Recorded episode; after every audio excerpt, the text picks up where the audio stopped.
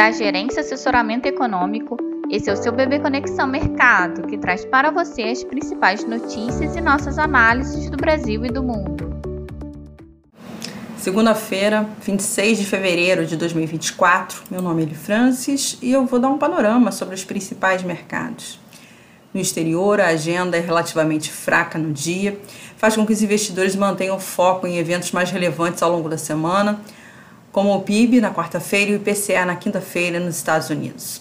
Hoje as atenções se voltam para indicadores de mercado imobiliário nos Estados Unidos, leilão de T-Notes de 2 e de 5 anos, além de discursos dirigentes do BCE e do BOE. Sem novidades na China, as moedas de países emergentes ficam sem apoio e as commodities devem operar mistas, influenciada por fatores específicos de seus respectivos mercados, em destaque para o petróleo, que deve operar em queda.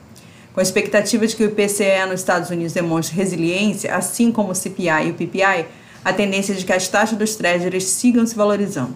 Quanto ao dólar, a valorização do euro no dia deve sustentar a desvalorização marginal do dólar entre as moedas principais. Assim, esperamos uma sessão com queda do dólar entre as principais moedas, mais alta contra as emergentes, taxa dos treasuries avançando, bolsas em ajuste negativo após as fortes valorizações recentes e commodities mistos com queda para o petróleo. No Brasil, as pautas prioritárias desse ano, em especial a regulamentação da reforma tributária, além da questão da tramitação da em, em possível separação né, para matérias que envolvem a medida provisória 1202, que envolve o PERS, a reoneração da folha de pagamentos e o limite de crédito tributário, segue no radar dos agentes de mercado.